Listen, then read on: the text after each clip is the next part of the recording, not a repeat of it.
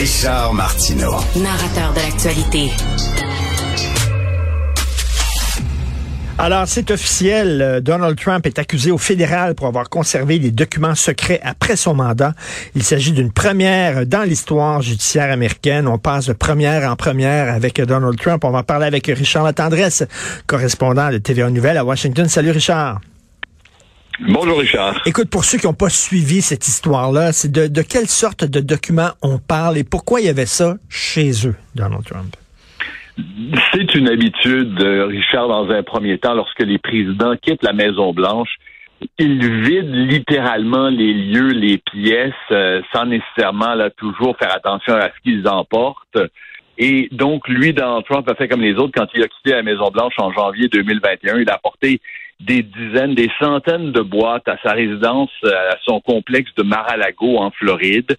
Et puis, les archives nationales qui récupèrent les documents présidentiels, et en particulier, Richard, les documents classifiés, voire les documents secrets, Ben oui. sont revenus à la charge constamment auprès de Donald Trump au cours de l'année qui a suivi, au cours de 2021, en disant on a besoin de tel document, tel document, tel document.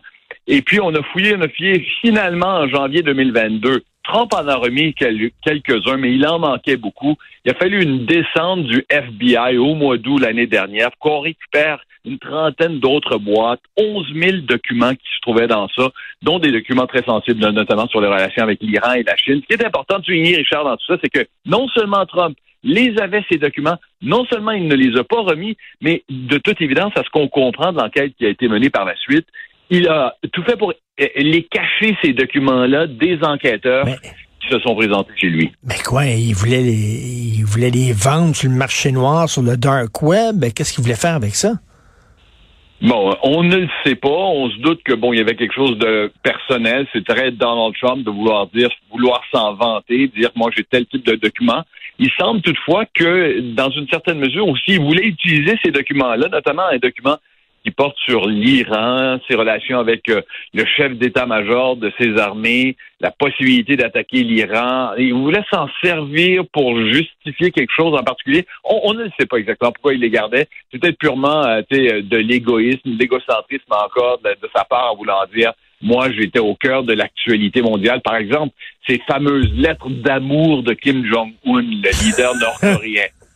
Bon, il voulait garder ça en souvenir, comme on gardait, comme on garde des vieilles lettres d'amour qu'on Ben a oui. échangées avec une ancienne blonde, peut-être. Et là, il y a des gens qui disent, ouais, mais Biden n'a pas fait la même affaire, lui aussi. Il n'y avait pas des documents chez eux. Il y avait des documents chez eux, Joe Biden, comme Mike Pence, l'ancien vice-président Donald Trump. Dans les deux cas, toutefois, ils n'ont jamais essayé, d'après ce qu'on comprend des enquêtes qui ont été menées, euh, de les cacher aux enquêteurs. Quand ils les ont retrouvés, ils les ont remis. Quand les enquêteurs se sont présentés, ils les ont laissés fouiller partout où ils voulaient aller, puis ils sont partis avec ce qu'ils voulaient. Alors, euh, dans les deux cas, autant Mike Pence que Joe Biden, il n'y a pas eu d'effort pour cacher des documents, pour empêcher les enquêteurs de les trouver, contrairement à ce qui semble s'être passé avec Donald Trump. Mais ce qui est bien maudit avec Trump, hein, c'est chaque, chaque fois que la, la justice euh, resserre un peu l'étau, euh, on le rend populaire auprès de sa base, hein, parce qu'il voit ça comme une, attaque du, euh, du deep state contre contre Donald Trump, et ça montre à quel point il dit la vérité, étant donné que on le considère aussi dangereux et menaçant. Donc tout ça, finalement, ça, ça vient toujours l'aider auprès de sa base.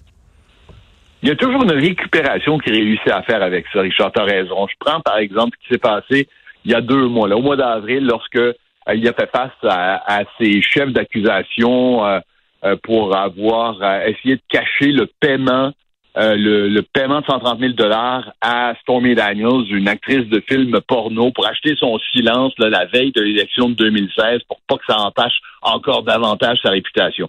34 chefs d'accusation qui tombent contre lui. Première fois que ça, un, ancien président, c'est un autre, on, on, Ben oui. sur un autre cadre parce que dans ce cas-là, ça se passe avant son arrivée à la présidence. Mais toujours est-il que première fois que ça se vient de cette façon-là, qu'est-ce qu'on voit dans les jours, les semaines qui suivent?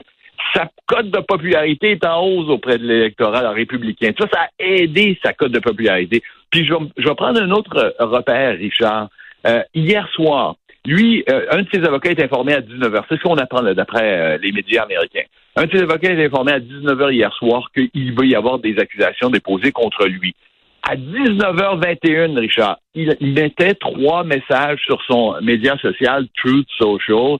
Et du coup, toute la soirée, les chaînes d'information ont été monopolisées par hmm. cette discussion autour de Donald Trump. Il siphonne l'air de l'information ben aux États-Unis dans le temps de le dire, Richard, et c'est constamment. Alors, c'est pas seulement ses partisans, ce sont aussi tous les Américains qui automatiquement sont concernés par ce qui arrive au jour le jour. Écoute, tu m'ouvres la porte d'ailleurs justement quand tu dis siphonne l'air des médias parce qu'il y a toute une controverse aux États-Unis concernant CNN.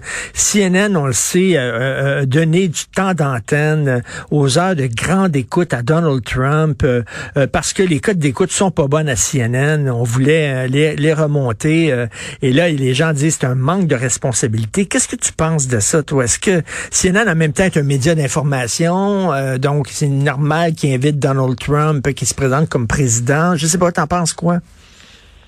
Moi, je pense que c'est normal qu'il l'ait invité parce qu'en plus de ça, il est au sommet des euh, candidats qui veulent euh, représenter le Parti républicain dans la prochaine course à la présidence.